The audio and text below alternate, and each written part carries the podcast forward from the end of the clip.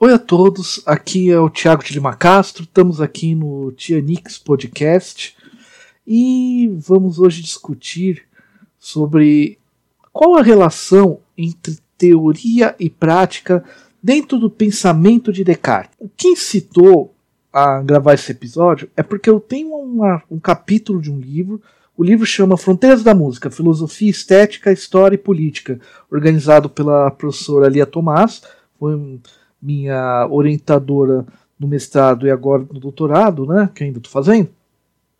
Dia espero acabar. Então, é, na qual eu discuto a, o músico prático no livro Compêndio Musicae, que é o primeiro livro do Descartes que ele escreveu lá em 1618. E inspirado nisso, eu resolvi gravar esse episódio para tanto trazer alguns elementos do capi desse capítulo de uma forma mais didática, como relembrar qual que é o problema entre relação de teoria e prática. Por quê? Quando a gente pensa no Descartes, a gente imagina, nossa, penso logo existo, apesar que a frase certa é penso logo sou. É o cara que está do pensamento, do dualismo, da diferença entre a matéria e a alma. Como que esse, qual, como que esse cara conseguia relacionar teoria e prática? Não, ele é um cara do, da abstração, do pensamento. Não é bem assim. Para entender isso, nós temos que entender a situação do início da ciência moderna, de como que as diferentes disciplinas estavam interligadas, e é isso que nós vamos discutir nesse episódio adotando o formato do episódio anterior. Entre cada bloco você vai escutar uma música diferente da, desse período que a gente está discutindo. Afinal, é uma forma de musicalmente também é, adentrar essa época e expandir o conhecimento musical. Tudo bem? Então vamos lá. Para entender então esse tema, primeiro a gente tem que entender como que era a relação da teoria e prática na história especificamente na música, e lá e o que estava acontecendo durante o Renascimento. Vamos lá para o próximo bloco? Vamos lá.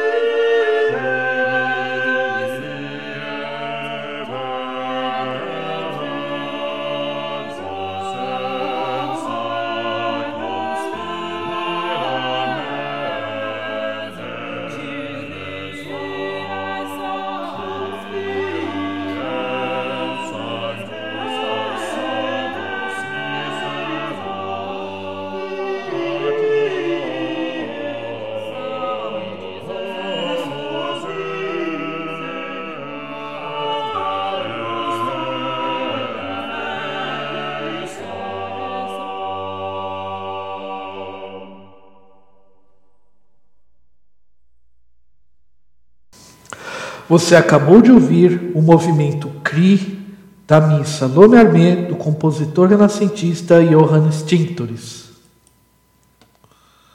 Até os dias de hoje, você vê discussões do seguinte gênero.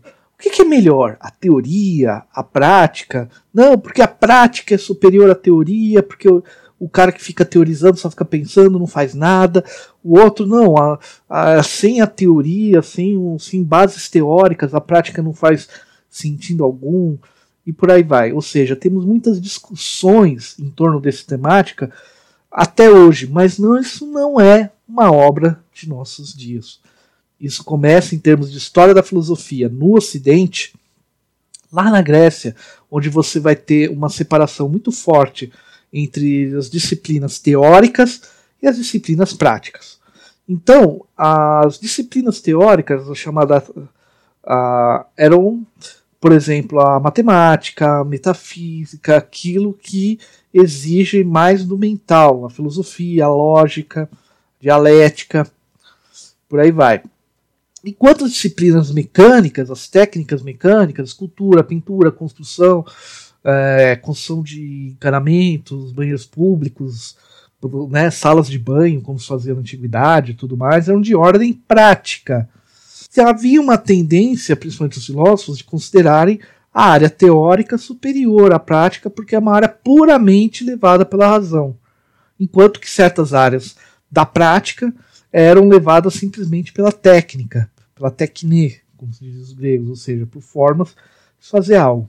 Isso ficou, não vou adentrar muito é, em que cada pensador trabalhava essa questão, porque senão vai ficar uma coisa gigantesca, mas que podemos dizer? Isso continuou na Grécia Antiga, é, após a Grécia Antiga, Roma, Antigu Antiguidade, é, todas as fases da Antiguidade. Lembrando que esses termos Antiguidade, Idade Média, Renascimento, nossos é, não são tão separados assim, são muito mais processos Ninguém dorme na Idade Média e acorda no Renascimento, a coisa é mais complexa. Mas a gente usa esses termos para facilitar se colocar no tempo, tudo bem? Durante a Idade Média, isso vai ficar ainda muito forte nas chamadas ars, as artes, né, as, chama, as grandes artes liberais, que são as artes da razão.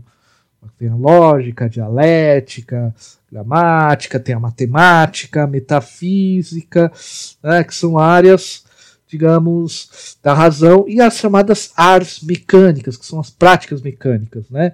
São aquilo que você precisa mais de prática, construir coisas, mais que você vai usar geometria, matemática para fazer certas coisas, são áreas muito práticas. Ok? E isso se manteve muito forte. A música, ela sempre ocupou um lugar complicado nisso, porque do ponto de vista ah, teórico, ela é uma arte liberal que utilizava pela razão, essa é a maneira como ela foi definida na obra do filósofo Boécio. Ele é mais conhecido por, por outras temáticas, né, principalmente pelo livro Consolação da Filosofia, mas o livro que ele escreveu, The Institute Music, ele definiu toda a maneira de pensar a música até o século XVII, que são parte do XVIII. Ainda, eu diria que ainda nós temos algumas concepções muito parecidas com ele, em alguns pontos na poesia, quando a poesia fala sobre música e por aí vai. Basicamente, ele tem uma linha racionalista e ele vai dizer que existem né, é, três tipos de música. Existe a música. A, a, música mundana, mundana de cósmica, quer dizer que é a ordem do universo. Existe a música humana, que é a relação entre corpo e espírito, a saúde física e mental do ser humano. E aquela que é inferior, que é aquela música que a gente produz. Da mesma forma, existe o um músico superior, que é o que usa a razão para pensar a música a música mundana, tem aquele músico que e exatamente por ser um teórico, ele consegue pens, é, pensar, analisar e julgar as músicas, porque ele utiliza a razão. Existe aquele músico que é o compositor, né, que é o cara que compõe por uma certa intuição, segundo Boécio, tem lá um músico prático, né, que é um inferior. Então perceba, essa diferença entre teoria e prática é muito bem colocada. No Renascimento, todas as relações entre teoria e prática começam a cingir. É como se aquele abismo entre a teoria e a prática começam a desaparecer. Porque todas as áreas práticas começam a se aproximar da teoria. A astronomia, que vai ficando cada vez mais experimental. Então a gente tem a própria mecânica, a construção de instrumentos, no caso da música, a construção de instrumentos musicais, a composição musical, os teóricos cada vez mais são compositores. Você tem pessoas que fazem encanamento, como um pesquisador que influenciou muito Descartes, que é o Isaac Bickman, que o cara tinha formação em filosofia, buscava aplicar, unir matemática com a ciência experimental. Na verdade, o cara vivia de uma fábrica de velas. Imagina, se eletricidade, vela, você faz velas na cidade, pô, você tá rico, tem, né? Mas ele gostava de fazer encanamentos, porque a construção de encanamentos era a forma de aplicar a matemática para pensar a chamada hidrostática. O que é hidrostática? É o ramo da física que estuda a relação de fluidos. Por exemplo, quando você tem água e óleo, o que acontece? Então, a grande característica da ciência moderna que começa a aparecer no que a gente chama de renascimento é uma fusão, é uma união entre teoria e prática. Então o cara observa dados, coleta dados, cria experimentos para coletar dados, digamos assim, e a partir disso cria teoria. Claro que há uma teoria antes da observação, e esses experimentos ou vão negar essa teoria, ou vão levar essa teoria para novos caminhos. Aí você tem todo esse pessoal, Galilei, é, Kepler, Copérnico, uh, Tycho Brahe. Né? Então tem todos esses pesquisadores. Então, qual que é a questão do Renascimento? É unir a teoria e prática. Putz, que legal, é assim que a ciência moderna faz. Só que unir a teoria e a prática há alguns problemas. Um deles, que a gente não vai discutir hoje, mas era aplicar matemática para a física. Nossa, Tiago, como assim? A gente tem aula de física e na aula de física é tudo matemática. Não era assim. A ideia de a física como uma área em que você pensa o movimento da matéria não era baseada em matemática. Você unir matemática para coisas fora da geometria era um grande desafio, que só foi possível também todo esse contexto, porque a gente pegou os textos antigos é, graças à tomada de Portugal e Espanha, né? É, retirar, conseguiram textos antigos, da mesma forma o contato com a Grécia, com o Império Bizantino trouxe vários textos do Oriente, ao mesmo tempo você trouxe toda uma álgebra dos islâmicos, toda uma alquimia, que é a base daqui, do que a gente chama de química hoje. Inclusive, a alquimia era a química, né? né, a gente tem a impressão que não é só porque a alquimia era mística que a gente deixou de falar alquimia para falar só química. Tem um preconceitozinho aí, mas tudo bem. Isso é uma conversa para outro dia. E você tem então todas as ciências que os islâmicos desenvolveram, porque durante um tempo o grande desenvolvimento tecnológico, científico, filosófico foi feito pelos islâmicos. Bom, então você tem tudo isso né, ao mesmo tempo mais dinheiro aparecendo por causa do comércio. Tudo isso ajuda no desenvolvimento da ciência, mas ainda há esse problema. A matemática é prática. Outra coisa é a seguinte: no Renascimento, você tem uma concepção do conhecimento como um todo orgânico. O conhecimento da física tem consequências teológicas, como tem consequências na hora de você fazer um prédio. Então, todo o conhecimento está interligado. Isso tornava muito complexo fazer teoria, porque você precisava produzir teoria, implicava você ter uma erudição muito grande, conhecer altamente história da filosofia, a sua, os diversos ramos do conhecimento. Você não poderia simplesmente produzir astronomia, por exemplo, sem usar argumentos calcados em música. Se a gente lê a obra de Kepler, a Copérnico, a gente vai ver que eles usam muitos argumentos vindos da música. Da mesma forma, para demonstrar certas práticas musicais, você tinha que dizer que certos números, certas combinações, certas frações numéricas estavam na natureza. Então, era muito difícil teorizar, porque todas as áreas estavam muito, é, muito juntas é, era impossível você pensar só astronomia pela astronomia, só medicina pela medicina. Por mais que hoje nós criticamos a separação do conhecimento, isso é, na época era compre é, foi compreensível esse processo, porque o conhecimento aumentando ficava muito difícil.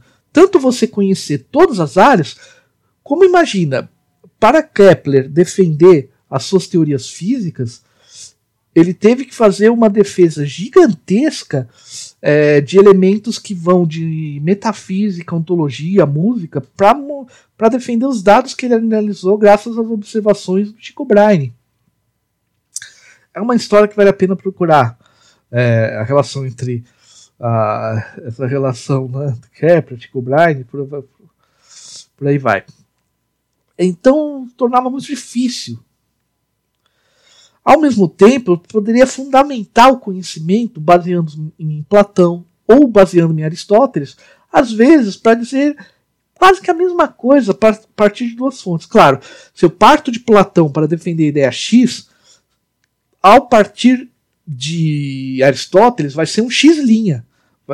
Né? Não vai ser, o X não vai ser igual. Vai ser exatamente igual, vai ter, mas vai ter muitas particularidades. Então havia esse incômodo. Como que eu posso unir teoria e prática se a prática demora para aprender? Lembrando, na época não tinha eletricidade, não tinha muitos medicamentos que nós temos hoje, né? É, você poderia morrer porque quebrou um pé. Teve um compositor, logo depois dessa época, Lully, um dos vários compositores de ópera. Ele morreu porque quebrou o pé regendo, na época a regência musical era batendo uma madeira no chão, ele bateu no pé, quebrou e a hemorragia levou ele à morte. Isso era comum na época. Né? Você não tinha os medicamentos que a gente tem hoje. Então imagina o problemão. Você não tinha geladeira para guardar alimento. Então você tem que adquirir a prática, ao mesmo tempo tem que ter um estudo gigantesco para ter uma erudição, uma erudição tamanha que tornava muito difícil unir teoria e prática, porque não, teria, não tinha como falar de música e só falar de música. Não tinha como falar de astronomia e só falar de astronomia. Para falar de medicina, eu tinha que falar de ética, tinha que falar de afetos, tinha que falar de uma série de outras coisas. Isso, meus queridos, meus queridas, em todas as áreas do conhecimento. Imagina a complexidade que era produzir alguma coisa mesmo com o desenvolvimento do método experimental, não era só fazer experimentos e tornar e mostrar o, os seus dados. Não, você tinha que alinhar isso com todo o conhecimento do cosmos.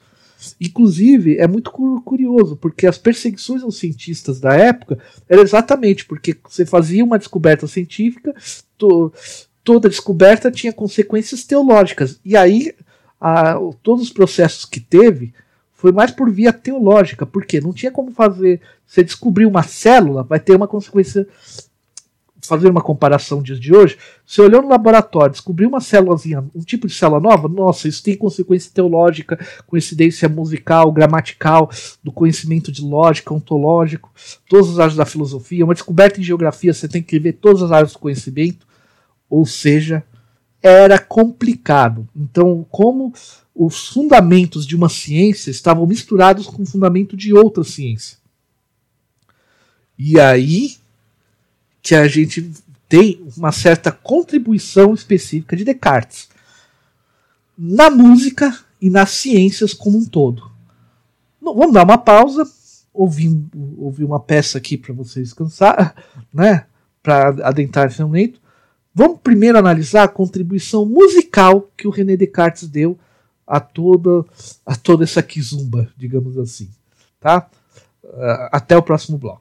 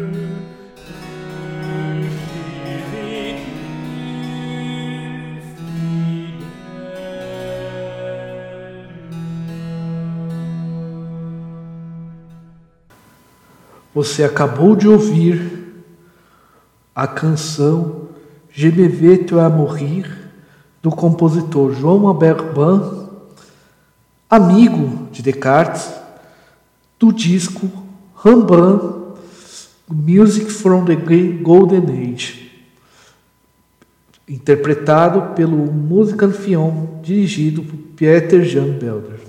Voltamos aqui ao nosso terceiro bloco. Vamos lá, dentro desse contexto todo, falar de música, você pega qualquer tratado musical da época, eu tenho que discutir como que os números estão presentes na natureza e uma série de questões, inclusive de astronomia, porque música e astronomia eram partes da matemática, estavam interrelacionadas. Um, qualquer elemento cósmico tem relações na música. Lembra, Boés? A música que a gente produz que é aquela música inferior, tem que refletir a harmonia da música cósmica. Ou seja, qualquer ideia sobre o cosmos vai ter reflexos na teoria musical. Qualquer mudança na teoria musical, porque você está compondo coisas novas. E na época do Renascimento foi, foi efervescente. Você compôs muitas coisas diferentes, muito diferentes do que tinha antes. É, qualquer coisa que se soa bonito, é, se soa de maneira bela, portanto, é se essa música eu posso dizer, posso atribuir beleza a essa música, eu posso atribuir verdade a essa música, eu posso atribuir o bem a essa música também. Essa era a maneira de pensar na época. Então, se eu começo a fazer contrapontos, ou seja, se eu começo a compor músicas, como no Renascimento, com várias vozes cantando melodias diferentes, como vocês ouviram um exemplo, os exemplos aqui que estamos aqui no episódio, você tem consequências para a compreensão cósmica da astronomia. Então eu posso usar a música, aquilo que é belo na música, para provar coisas de astronomia. E como eu posso usar elementos de astronomia para provar que tais coisas são belas em música? Olha a complexidade. Então, todo livro de música começava com uma discussão enorme e muito interessante, muito bem feita. Na minha dissertação eu trabalhei um pouco isso. Né, aqui eu vou passar um pouco um pouco mais por cima, né? Qual que é especificamente a contribuição do Descartes? A contribuição do Descartes é muito simples. Ele abre o seu livro sem citar a, a música na natureza e vai direto. O que, que é a qual que é o objeto da música? O som. Qual que é a finalidade de, de música? Nos alegrar, nos deleitar e mover pa, a paixões ou afetos, pode usar os dois termos, em nós. Pronto, a música é isso. Perceba, ele tirou toda a área cósmica da música, ele tirou toda a parte sobre a harmonia universal, que todos os tratados da época faziam. Se voltar aos episódios, aos primeiros episódios do podcast, onde eu falo, onde cada episódio eu falava da dissertação, tem um, inclusive, sobre, sobre o contexto do Renascimento que eu aprofundo essa discussão. Né? Aqui hoje eu vou ser mais direto. Assim. É, então, ele vai direto. Ou seja, ele recorta a área da música. Não, música é o seguinte: eu tenho como objeto o som, com a fina, e eu estou manipulando o som com a finalidade de alegrar, de deleitar e mover afetos e emoções no ouvinte. Acabou. E eu vou analisar duas características do som, que são o que a gente chama de altura. O que, que é altura em música? Sons mais graves e sons mais agudos. E a capacidade de som serem mais longos, tipo baleias da Dolly, ou serem mais rápidos, como se vocês começarem a escutar esse podcast a duas vezes mais rápido que tá. Tudo bem? São essas duas propriedades do som. Ou seja, a música tem um objeto especificamente, eu vou usar essas características do som para pensar a música e eu não vou discutir a física do som. Ele deixa isso muito claro na introdução. Porque uma coisa é estudar a física, a natureza do som, e outra coisa é aplicar como que eu utilizo esse som para fazer música. Gente, isso é uma mudança gigantesca. Ou seja, ele recortou, ele tirou, a, ele transformou a música numa área muito específica, não tão ampla. Não vou ter que discutir mais a ordem do universo, não vou ter que discutir se tais números estão ou não presentes na natureza para usá-los para pensar música. Não, música é isso. E ele vai colocar é, oito proposições, das quais ele vai deduzir todo o livro. começando por uma proposição muito simples. Todo sentido é capaz de provocar algum prazer. Ou seja, ele parte de uma ideia que a gente chama de intuitiva. Quando, em que sentido intuição? Intuição, em filosofia, é um termo muito mais específico do que a gente usa no dia a dia, tá? Em geral, a, a intuição, principalmente para Descartes, é algo como uma visão direta. Se eu falo uh, todo triângulo, o triângulo tem três lados. Entendi o que é um triângulo. Intuitivamente, eu entre, intuitivo é naquela, eu entendo de forma direta. Todos os sentidos são capazes de um prazer. Beleza. É uma ideia clara que o Descartes vai chamar de na obra madura dele, uma ideia clara e distinta, uma ideia intuitiva, no sentido que eu li e já peguei. E partindo dessa ideia, ele vai desenvolver outros, ele vai deduzir oito proposições e dessas proposições vai escrever sobre todas as áreas da música: ritmo, harmonia, contraponto, melodia, modos, por aí vai. Uh, Vejam, então, ao invés de discutir sobre o cosmos, para discutir as, é, como que as relações de afinação entre os intervalos musicais, por exemplo, quer dizer, o que, que são intervalos musicais? Duas notas diferentes tem uma relação numérica entre dois. Eu posso utilizar números para pensar essa relação. Nossa, Tiago, mas como usar números? Em frequência, eles já pensavam na época já tinha gente pensando nisso, mas ainda não é isso. É basicamente assim: eu tenho uma corda esticada que faz som. Pam, pam, pam. O segundo som mais agudo é aquele que vem. Se eu segurar exatamente no meio da corda, são desafinei.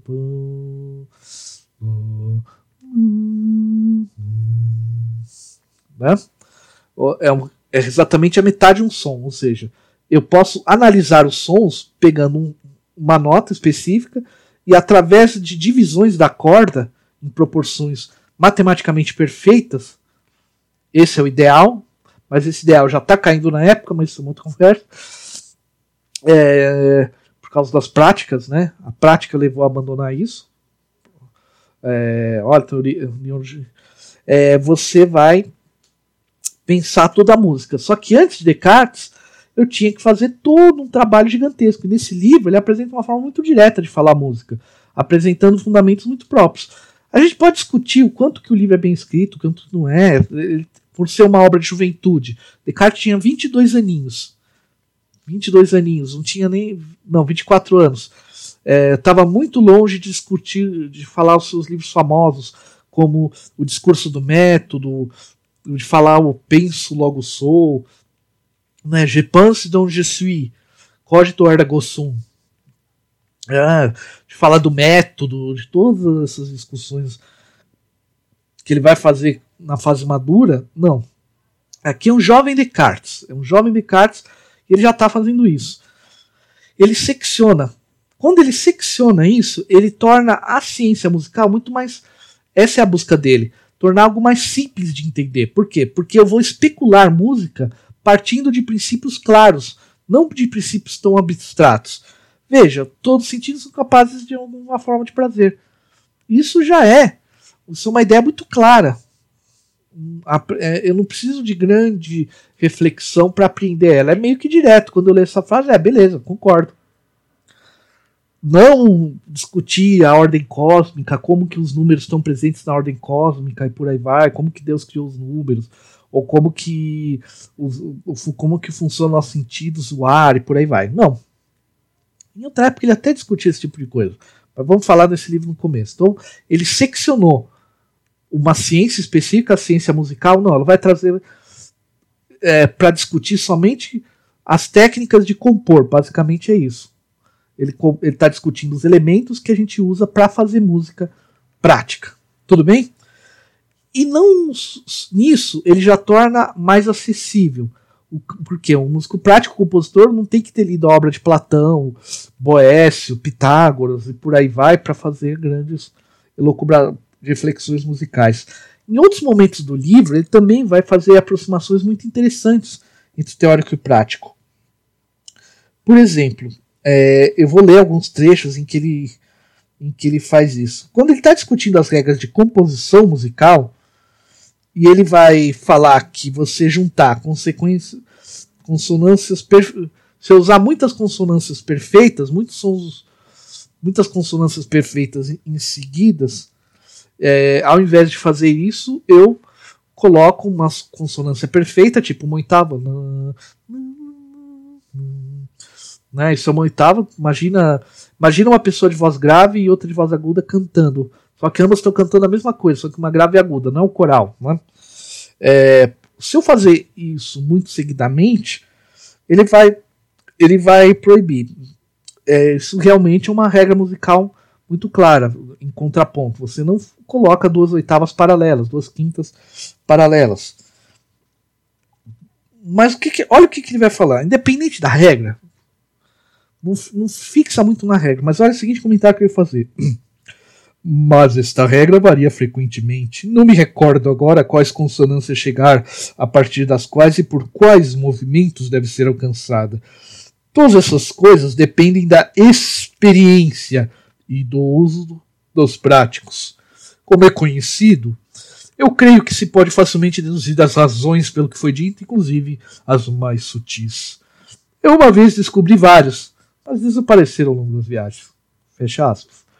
Olha, o que, que ele está dizendo? Gente, os músicos práticos conhecem como fazer isso. Se eu coloco de uma maneira simples os fundamentos da ciência, o próprio músico prático, com a sua experiência, ele vai entender o porquê que eu tiro, porquê que eu vou de uma é, de um ponto ao outro na hora que eu estou compondo música. Por que, que as regras funcionam?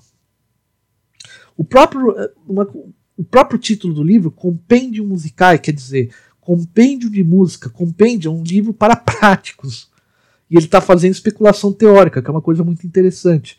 Compêndio também era um livro pequeno, mas era um livro. Se a gente olhar todos os compêndios da época sobre música, são livros para práticos. Ele está fazendo especulação teórica aqui. É muito interessante. E, e dizendo aqui o seguinte: pela experiência, a gente sabe como faz.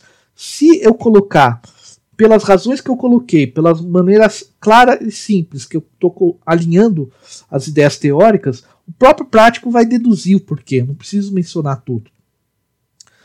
Uh, quando ele fala dos modos, ele vai ter outra frase que é assim: Seu trato é famoso entre os práticos, conhecidos por todos. É por isso que seria supérfluo explicar plenamente. Três pontinhos, né? Por uma parte, os práticos falam muito, porém instruídos somente por sua experiência. Ou seja, diferente da tradição que tendia a ver o prático como inferior, o que, que ele está falando assim? O problema dos práticos é que eles falam muito por sua experiência e menos por embasamento teórico. E por quê? Porque a teoria não é colocado de modo claro e distinto. Ou seja, a maneira como as ciências são feitas, elas não têm seus próprios fundamentos. Que é o que ele fez com a música. Ele pôs um fundamento na música somente do som. E partindo do som, eu posso pensar todas as características musicais sem precisar fazer grandes explicações cosmológicas. Tudo bem? E isso que foi, digamos, o inovador na obra dele sobre música. Não, não é porque ele fez isso que todo mundo seguiu. Porque é, é, esse era um livro de juventude que foi publicado postumamente e que fez um sucesso danado. Descartes tinha uma frase muito forte que ele, diz, é, que ele dizia o seguinte: o bom senso é a coisa mais bem distribuída. O que, ele quer dizer com isso? Escuta mais uma música e nos vemos no próximo bloco, onde a gente vai falar a contribuição madura de Descartes nessa relação entre a teoria e prática na ciência.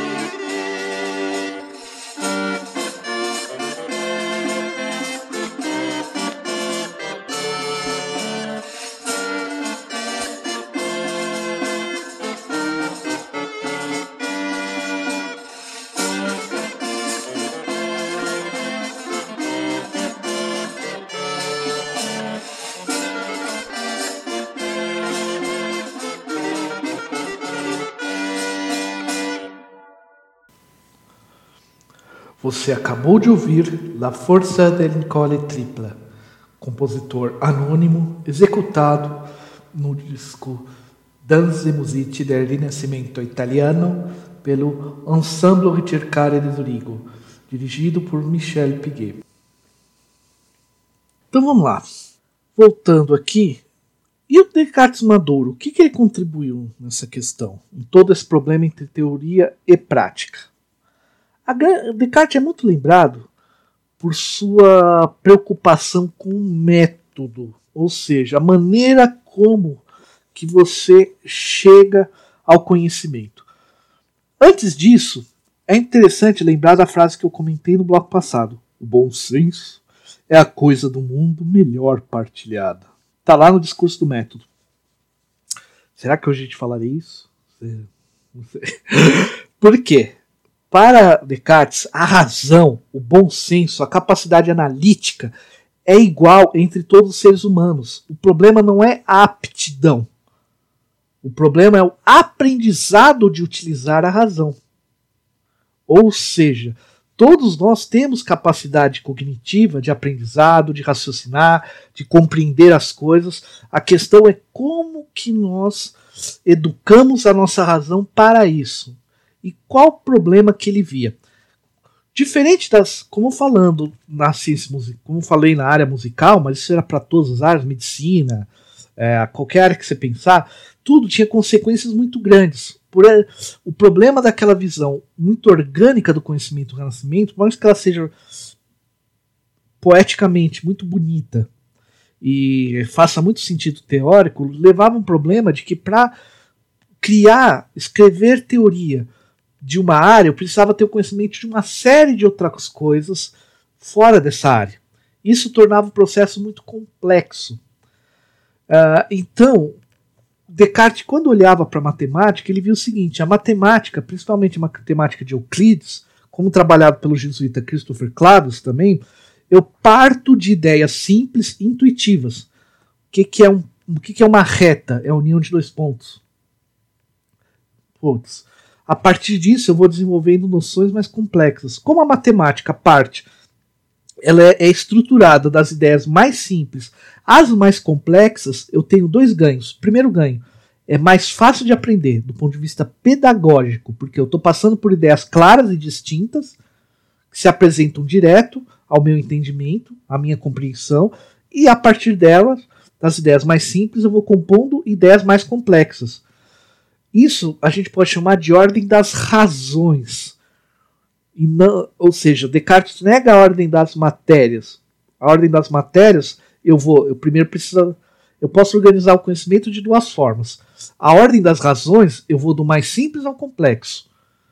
Enquanto que a ordem das matérias, eu vou, bom, a metafísica é a básica da física, então antes de aprender física, eu tenho que aprender metafísica. Essa é a ordem das ideias. Então eu passo de noções muito simples para as mais complexas. E a, o grande sonho de Descartes era aplicar isso a tudo, todo conhecimento funcionar como a matemática, seguindo inclusive Clavius, que era um jesuíta que tinha ideias parecidas. A classe jesuíta tinha ideias em torno disso, mas escuta aqueles episódios antigos que vai ficar isso mais claro.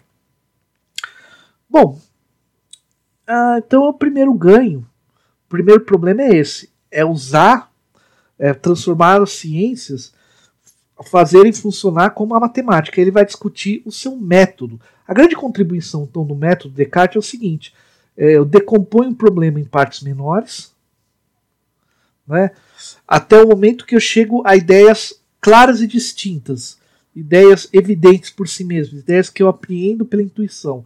E a partir delas, eu vou construindo ideias mais complexas. Então o método se baseia nisso. Eu tenho um problemão, quebro em problemas, é, em problemas menores, acho essas ideias básicas, deduzo as mais complexas e depois eu reviso para ver se está tudo se encaixando num todo. Bom, ou seja, eu reviso o processo. O discurso do método, que é o livro que ele apresenta, ele escreveu até um antes um, um livro uh, sobre o método da direção, sobre os processos de direção do espírito, né? Mas o discurso do método é o livro que ele tem a forma mais acabada, em poucos passos. Qual que é o ponto principal? Estou dando uma explicação também bem geral, não, tô, não vou entrar nas minúcias do método cartesiano aqui, né? Mas qual que é o ponto? Ir de ideias mais simples a mais complexas. Isso é didático, é pedagógico, mas também permite estabelecer e fundar o conhecimento científico com ideias de maneira com fundamentos sólidos. Porque quando eu faço dessa parte, eu não somente não é só para expor conhecimento, mas é para descobrir conhecimentos. Então, se eu quero entender um objeto, eu tenho que descobrir aquilo que é mais simples e evidente por trás daquele objeto para daí a, deduzir as, as ideias mais complexas. Eu permito, essa é ideia do método cartesiano, é descobrir conhecimento. A frase penso logo sou é um exemplo onde ele aplica isso na questão do eu, né, no caso do discurso do método, depois ele vai avançar isso na questão das meditações metafísicas, onde ali sim ele entra na metafísica, né? Mas o discurso do método era um prefácio de ensaio de álgebra, uh, da dióptica, que discutia a ótica, né? Do, dos meteoros. Ou seja, era um ensaio a outros livros, a estudos sobre ciências especificamente. Curiosamente, ficou tão famoso que você retirou, né? a gente retirou o discurso do método, é, transformou o discurso do método no, no, próprio, no próprio livro. Então, era uma série de ensaios de geometria também, né, é, nas quais ele queria explicar esse método e depois expor, pensar a geometria dessa maneira, pensar a, o movimento dos meteoros, pensar a óptica, tudo bem? E tem mais temáticas. Ou seja, eu posso esse método deveria propiciar também não só uma didática na apreensão de quem vai ler aquilo, aquilo que você propôs, mas você também vai compreender é, melhor, você vai descobrir, você vai criar, fundar o conhecimento numa base sólida e ter conhecimento mais sólido. Porque a partir do momento que ele parte de ideias naturalmente intuitivamente assimiladas, elas correspondem mais à verdade. Partindo dessas ideias simples, indo para mais complexas, claro, sempre comparando com a realidade, eu tenho uma capacidade de estabelecer o conhecimento em bases sólidas, efetivamente descobrir novas coisas, inclusive, mesmo usando experimentos. Ele não tira a experimentação do meio, mas a questão é isso. Eu tenho que ver se os princípios da experimentação são claros e evidentes. Tudo bem? Uh, nisso, ele vai propor uma ideia, ao invés, ele vai propor o conhecimento na imagem de uma árvore do conhecimento. Veja, essa concepção de conhecimento como uma árvore, a mais antiga, era muito forte no Renascimento, né, em outras linhas, na alquimia também. Mas qual que é um negócio para o Descartes? Qual que é o lance dele? É o seguinte: a árvore do conhecimento ela tem uma raiz, que é a metafísica. Ela tem um tronco, que é a física. E a partir dos seus galhos, a partir da física, eu faço todos os demais ramos do conhecimento são seus galhos. A gente usa esse raciocínio até hoje, mesmo que a gente tenha tirado a metafísica de lado. A metafísica vai ter seus próprios princípios, que vão dar condições de eu pensar a física. Só que a física, ela também tem, ela também tem os seus princípios próprios. Por mais que, no ponto de vista abstrato, isso ele vai desenvolver no livro Princípios de Filosofia, tudo aquilo que ele vai desenvolver na física dele é derivado da metafísica, mas são áreas diferentes. Eu posso conhecer só a física sem a metafísica. Para ele, a figura do filósofo é aquele cara com uma visão mais holística, mais universal, mais orgânica do conhecimento que vai colocar as coisas em ordem. Só que a física tem fundamentos tão claros e distintos que eu posso pesquisar ela de maneira direta. E nisso entrou as suas contribuições de matemática, com o plano cartesiano, que é essencial depois para o desenvolvimento da física newtoniana. Essa metafísica está separada da teologia. Isso é importantíssimo, porque teologia é o, se torna então o estudo da Bíblia. E a reflexão metafísica sobre Deus se torna uma outra coisa o que dá uma abertura para dá uma grande abertura para para reflexão filosófica, né? mas ao mesmo tempo separa. Não, outra coisa é a teologia, que é uma questão da igreja e por aí vai. Né, o cara que viu os processos de Galileu, ficou com medo de publicar um tratado sobre o homem, um tratado sobre astronomia por causa disso. Viu Giordano Bruno, Copérnico tendo que negar suas descobertas. Então, ele está separando as áreas do conhecimento. E esses galhos também, por mais que eles bebam de conceitos que estão na física, eu posso estudar medicina só através da medicina. Eu não preciso, na hora de defender como que o coração bate, apelar para a explicação física do universo. Eu vou direto ao como o coração bate. Ou seja, eu separo as áreas, mas eu interligo elas de maneira que é possível uma visão geral do conhecimento enquanto uma árvore, só que cada galho tem seus fundamentos claros e distintos. Ou seja, aquele fundamento sempre expondo e pesquisando daquilo que é mais simples para o mais complexo. Porque essa é a maneira como o nosso entendimento funciona e essa é a maneira, portanto, que nós descobrimos novas coisas. Mesmo quando, mesmo Descartes, ele não, ao contrário do que muita gente diz, Descartes não é contra experimentos. Ele não é contra experiência. O problema é, nosso entendimento sempre parte de conceitos, sempre parte de ideias. Então a experiência é posterior à racionalização.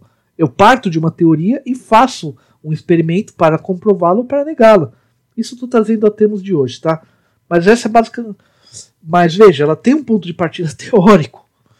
Então ele não é contra a experimentação. Mas a defesa do racionalismo é que eu tenho que mostrar essas ideias evidentes.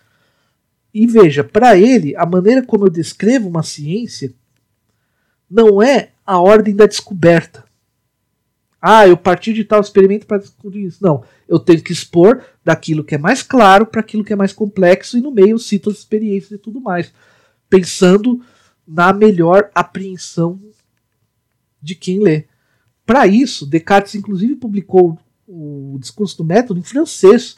Gente, na época, publicar um livro comparado a artigos científicos, coisas assim, tinha que ser em latim. Não tinha essa de publicar em francês, inglês, alemão, holandês, português, espanhol, não. É latim. Ele, não, não, eu vou publicar em francês sim. Por quê? Se um homem, isso ele vai escrever, no próprio discurso do método, mas aqui eu vou parafrasear, não vou, não vou citar exato. Se um simples camponês me ler e concordar com, com, com tudo aquilo que eu exponho, é, ele está, é mais fácil as minhas ideias estarem pró próximas da verdade do que alguém com muita erudição. Porque quem tem muita erudição já tem ideias preconcebidas, já tem uma série de coisas. Aquela pessoa que vai ler indo do, do daquilo que é mais claro e evidente para aquilo que é mais complexo, se ela acompanhar o raciocínio, não vê nenhum problema ali, significa que é mais, aquilo é mais verdadeiro, aquilo é mais universal. Tudo bem? E isso permite muito o alinhamento de teoria e prática. Tem um caso muito interessante. Tem um bafafá científico enorme por causa do Johannes Klepper com seu Harmonia Mundi, né? A harmonia do cosmos, a harmonia do mundo, com o Tycho Brahe. Qual que, qual que é o bafafá? Qual que é a treta, né? Digamos assim. Vamos lá, nossas fofocas. Fofoca é legal às vezes, né? Sem fofoca talvez não existiria história, quem sabe. Bom, qual que é o negócio? O Tycho Brahe, ele trabalhou no observatório e fez uma série de anotações a vida inteira. Depois, o, Kepler, observando essas, essas observações, esses dados empíricos, verificou o seguinte: criou as chamadas leis de Kepler. Olha, os planetas não giram como uma esfera perfeita em volta do Sol. Eles giram de forma elíptica, em forma de elipse e que e fez toda uma teoria para mostrar isso, para demonstrar isso com os dados.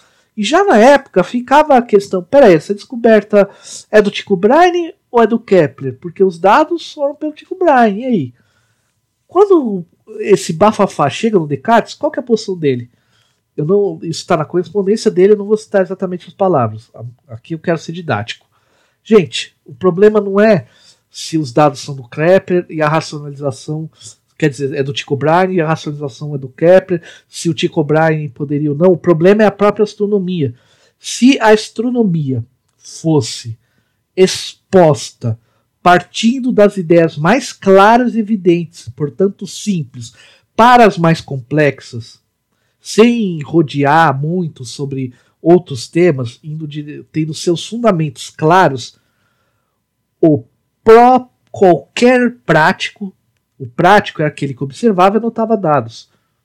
Qualquer prático pode teorizar em cima dela. Não é uma questão pessoal. É porque é preciso tanta erudição, conhecer, para entender astronomia. Não basta só entender matemática e astronomia em si. Eu tenho que entender cosmologia, ontologia, Platão, Aristóteles, Pitágoras, uh, Boécio. Tem que ter toda uma erudição tão grande que a teorização é para os poucos.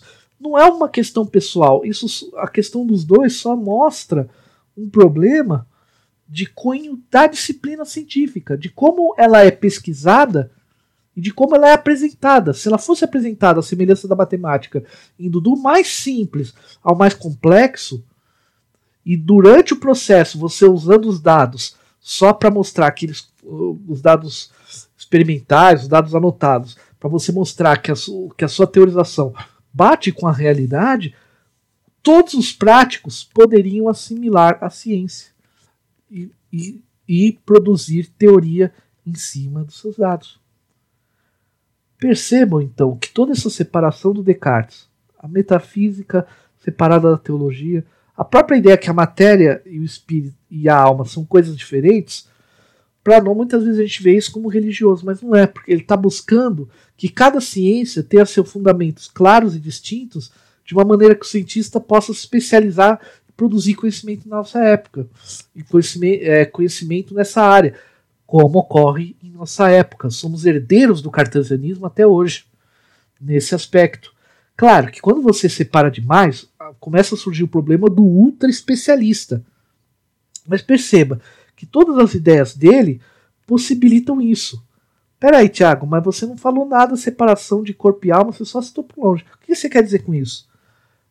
Na época, para medicina, por exemplo, se eu vou pesquisar porque, eu, porque o sujeito está com febre, eu vou verificar como ele está, como estão as emoções dele, e para depois tratar a febre. Eu misturo, eu, eu misturo o que seria psíquico, psíquico do corporal.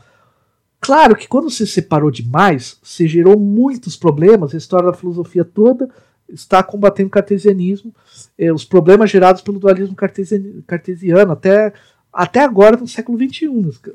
Né? Até porque tem problemas que com dualismos talvez seja mais fácil resolver. Mas é outra pergunta. Isso é uma outra questão.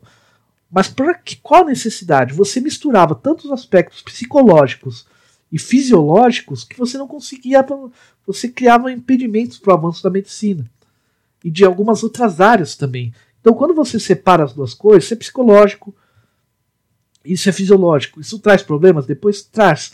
Mas permitia um avanço gigantesco para a medicina. Porque eu posso falar, não, o corpo humano é uma máquina. É uma máquina criada por Deus. Pode entender Deus, inclusive, é a natureza.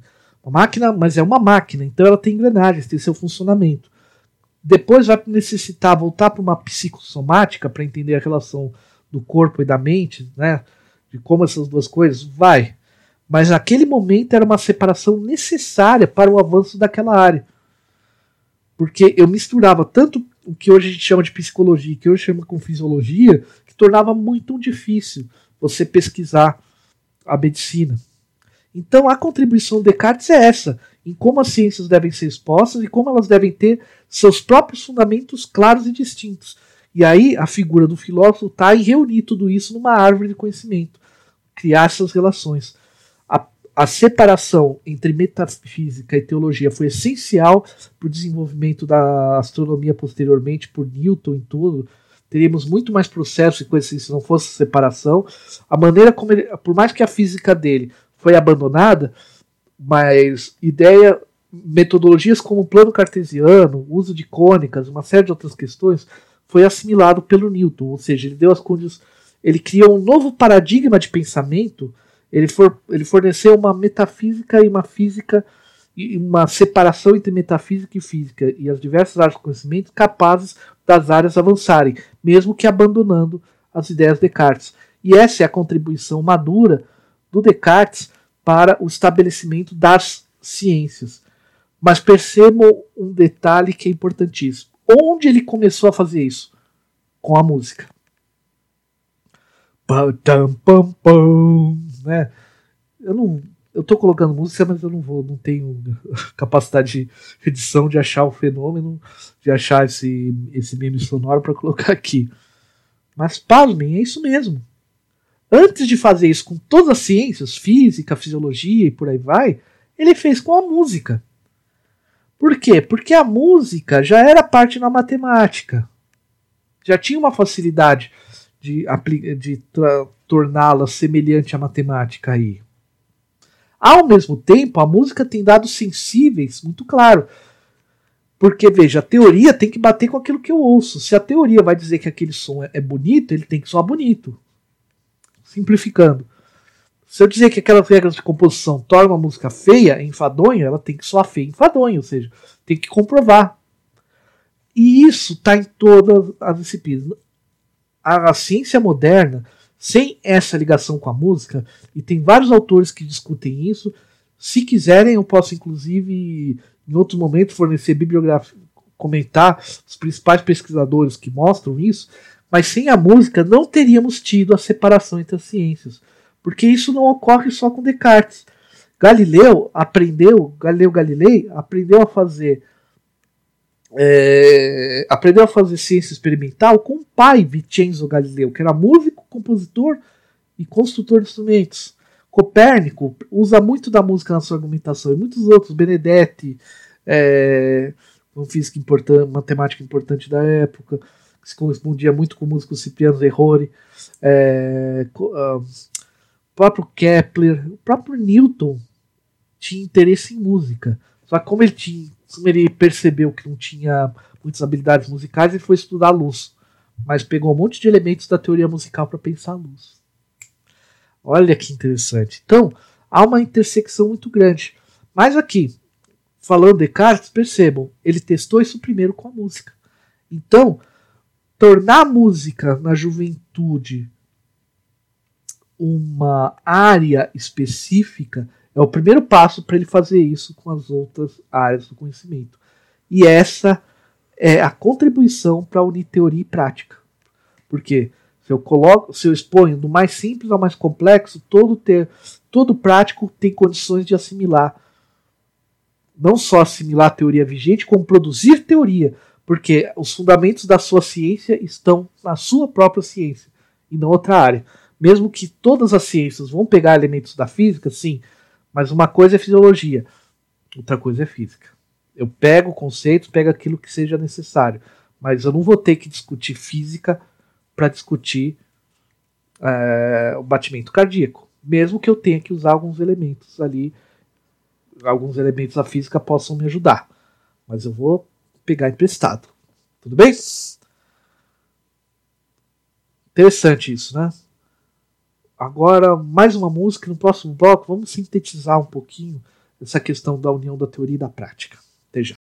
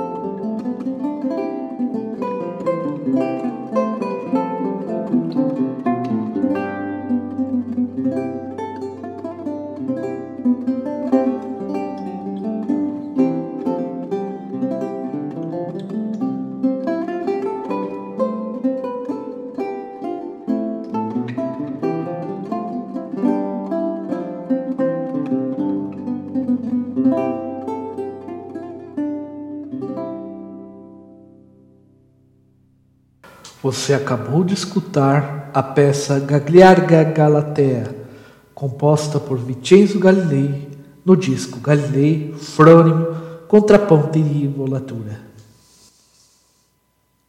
Então o que, que a gente viu? Vamos recapitular e sintetizar tudo. O grande problema de aproximação em teoria prática não era só de preconceito, era que, um, pelas próprias formas de vida das pessoas, pelos próprios contextos, uh, havia uma dificuldade. Eu tenho, eu, então era necessário que a teoria de aquela área fosse simplificada ao ponto que eu possa pensar aquela área, aquele campo de conhecimento, mesmo que eu pegue alguns conceitos de outras áreas, mas que eu possa isolar. Eu não tenho que, para não ter que autorizar sobre o movimento elíptico do universo, pensar em argumentos musicais, e Kepler fez isso, por exemplo, para provar sua teoria. Não, eu usar elementos claros e distintos, ou seja, tornar cada área independente, mas todas funcionando como uma árvore do conhecimento, onde tem suas raízes na metafísica e não na teologia. Metafísica separada da teologia, separo aquilo que, que é racional da metafísica daquilo que é de fé da teologia. Tem como tronco vai ter a física e daí seus galhos. Para fazer isso, a contribuição de Descartes, então, na união da teoria e prática é o que? Propor uma propor essa essa separação das áreas que permitem que elas mantenham uma coerência interna. Afinal, vamos pegar um exemplo da fisiologia. A circulação sanguínea pelos vasos vão obedecer às leis da hidrostática. O problema é eu tenho que aprender tudo de hidrostáticas para aprender a, a lidar com vasos sanguíneos. Entendo? Esse é o problema. Aí ele vai propor que toda a área haja como a matemática, ou seja, tenha seus próprios fundamentos, mesmo que beba de novo, mas fundamentos claros e distintos, apreensíveis de maneira intuitiva, ou seja, direta, e, a, e eu parta dos princípios mais simples para os mais complexos. Ou seja, eu sigo a ordem das razões e não a ordem das matérias. Tudo bem? É, então, essa é a contribuição cartesiana que começou com a música, com a experimentação musical. Claro que isso é, em geral, o meu trabalho, tanto uma parte. Eu vou voltar a isso no doutorado, né? Mas o que eu gostaria de deixar muito claro para vocês é que há uma interrelação muito forte. E isso, ao contrário do que parece, valoriza o prático. Porque o prático, ao ter, sua, é, ao ter a teoria da sua pra, prática, de exposta de maneira mais didática, digamos assim, partindo do simples ao complexo, permite que seus dados modifiquem a teoria sem precisar que tenha um cara que anote as coisas e outro que reflita sobre ele, possibilitando um maior avanço das ciências. E o Descartes é muito interessante, porque a grande crítica que ele faz, muitas vezes, aos livros do Galileu, eh, ele conheceu primeiro a obra do pai, depois conheceu do, do filho. Hoje o filho é mais famoso, né? A grande crítica que ele faz, o próprio Klepper, é exatamente isso.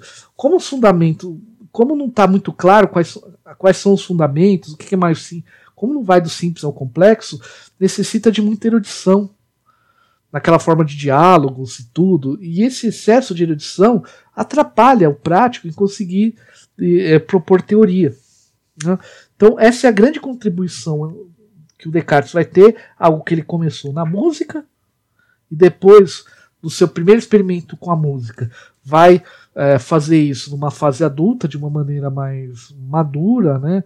É, mais, mais assertiva na sua obra madura e nos textos póstumos, tudo, e que vão entrar na história da, da, da filosofia, né, como aquele que separou os campos específicos, e na história da ciência, naquele que trouxe elementos, um, para aplicar a matemática para pensar física, isso com muita ajuda do Isaac Pickman, claro, não dá para esquecer. E as áreas, as ciências, terem sua particularidade. Essa compreensão, essa forma de organizar as ciências possibilita que o prático, o teórico sejam o mesmo indivíduo muitas vezes. Ou seja, nem só a prática, nem só a teoria. Por mais que quando a gente ouça, pense em Descartes, a primeira coisa que a gente pensa, ah, o cara que separou o que é corporal do que é do espiritual, então a teoria e a prática são coisas separadas, não são. É uma forma de tornar para as necessidades das ciências da sua época de torná-las mais claras e evidentes. Tudo bem? Bom, agradeço a sua atenção até aqui. Qualquer coisa, mande pergunta, comente, que a gente é, é, dialoga. Esse, essa apresentação tem o objetivo de ser bem didática. Se quiser dar uma lida no, seja na minha dissertação, seja no capítulo do livro que está indicado, né? E qualquer coisa, estamos aí. E lembre-se, é, quando a gente olha o passado, temos que ter, ter, nos colocarmos naquela época e não projetar o agora para aquela época.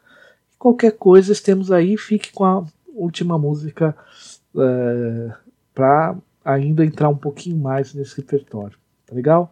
Obrigado pela sua atenção. Para encerrar, você irá escutar uma outra versão de Me, Ve Me Tu Vas Mourir, de Antoine Boisset, no disco Descendance de Musique à Versailles.